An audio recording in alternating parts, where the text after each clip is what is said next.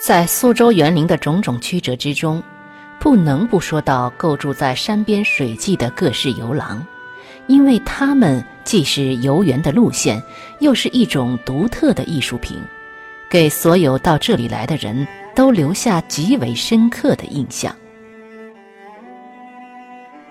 苏州园林的游廊可分为空廊、半廊、复廊和以藤萝等植物覆盖的花廊诸种。他们穿山渡水，迂回曲折，在炎热多雨的江南，不但为烈日或雨雪中的游览提供了便利，而且在通行中助长了园林的趣味，并起到了似格非格的划分空间的作用。游廊在园林创作中曾被大量应用并加以发挥。拙政园西部的波形水廊，当是苏州园林里游廊中的结构。它的曲折与起伏，构成了一道优雅而温和的曲线。廊的艺术，水的韵致，在这里融合成一种轻柔，一种律动。形成了园林艺术曲径通幽的范例。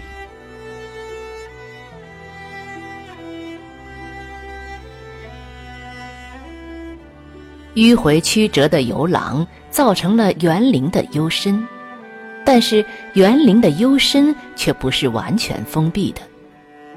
匠心独运的造园家们，为了使毕竟在城市中占地并不宏大的园林具有更远的景深。便运用借景的手法，将远处的风光纳入自己的天地。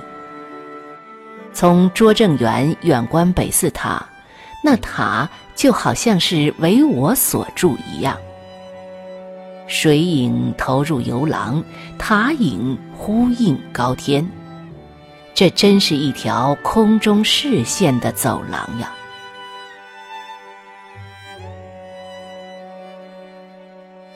明清时代的园林主人大多曾经显赫过、富贵过，自然也失落过。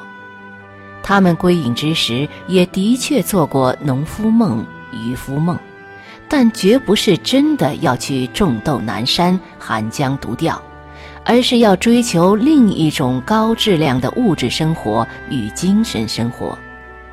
这两个生活层面集中在园林里，便是忧郁。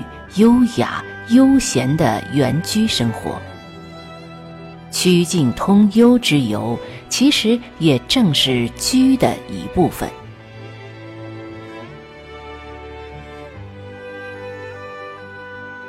当年的园林主人，那种富贵风雅的生活，经过历史岁月，早已是笙歌归院落，灯火下楼台。但是，它也毕竟留下了各种各样的印记。厅堂楼馆里的陈设便是其中的一种。这些陈设曾经是园林主人们最实际的日常用具，因此也能够最直接地映照出那种园居生活的侧影。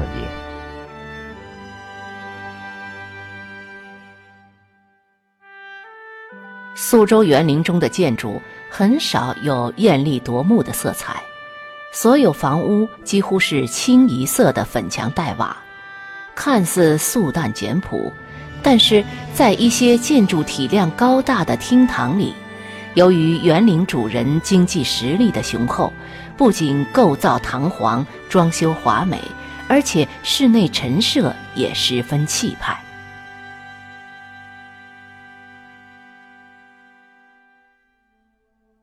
园林里现有的家具和各种物品，除了一部分是今人仿制的以外，多数是经过长期的征集并恢复起来的。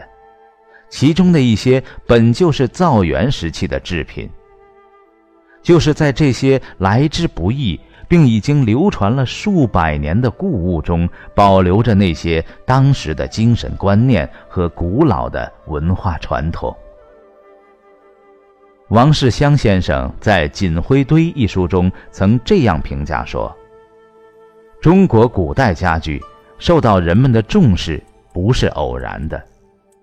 就其中的精品而论，结构的简练、造型的朴质、线条的利落、雕饰的优美、木质的精良，达到了登峰造极的程度。用这段话来形容苏州园林中的陈设，也当恰如其分。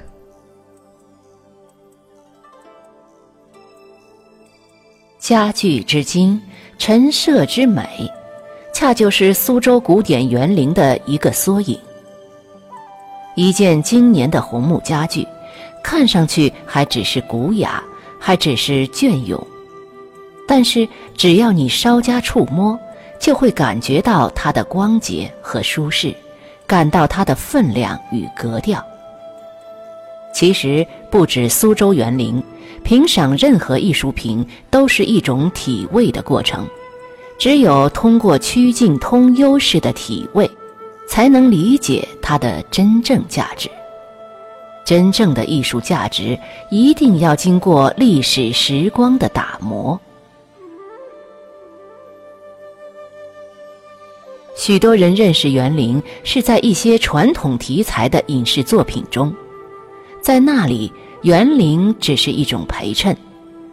多少年来，苏州的古典园林像大家闺秀与小家碧玉的双重气质，兼而有之的淑女，文文静静养在深闺。因为它不是张扬的内向，当文学、戏曲、书法、绘画等艺术门类争排座次的时候，不知怎的，他竟然缺席了。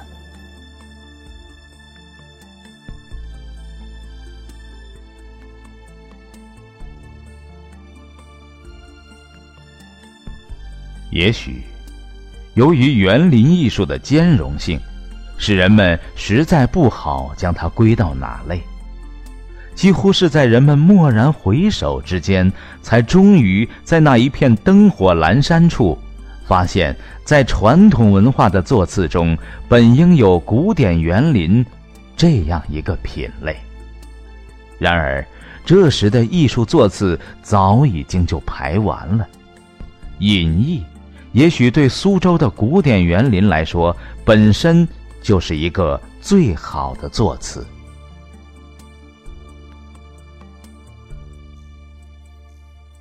如果说中国传统文化是一座园林，而真正的园林艺术就是其中的一方小园，它虽然不大，但可以通达传统文化的任何一个领域。如果说中国传统文化是一道幽深的长廊，而真正的园林艺术就是一方长廊里的漏窗，它虽然精小，但可以窥见传统文化百亩方塘的全貌。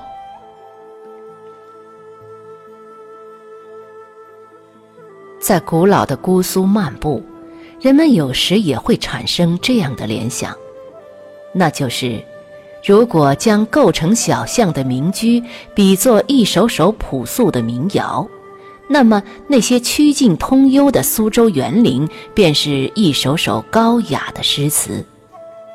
因为对照所有描写深院幽庭的古代名篇，你都会在苏州园林里找到古人描写的景物。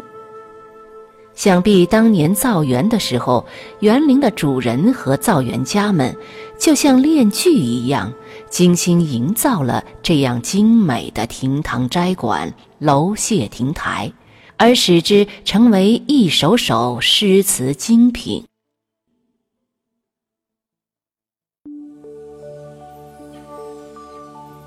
宋代词人秦观写过这样一首《浣溪沙》。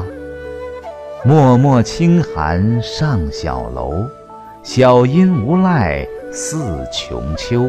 淡烟流水画平幽。自在飞花轻似梦，无边丝雨细如愁。空帘闲挂小银钩。这是宋词的意境，也是园林的意境。在宁静、素雅、悠闲、精致的深院幽亭里，人们最容易捡拾到一片片宋词的落花。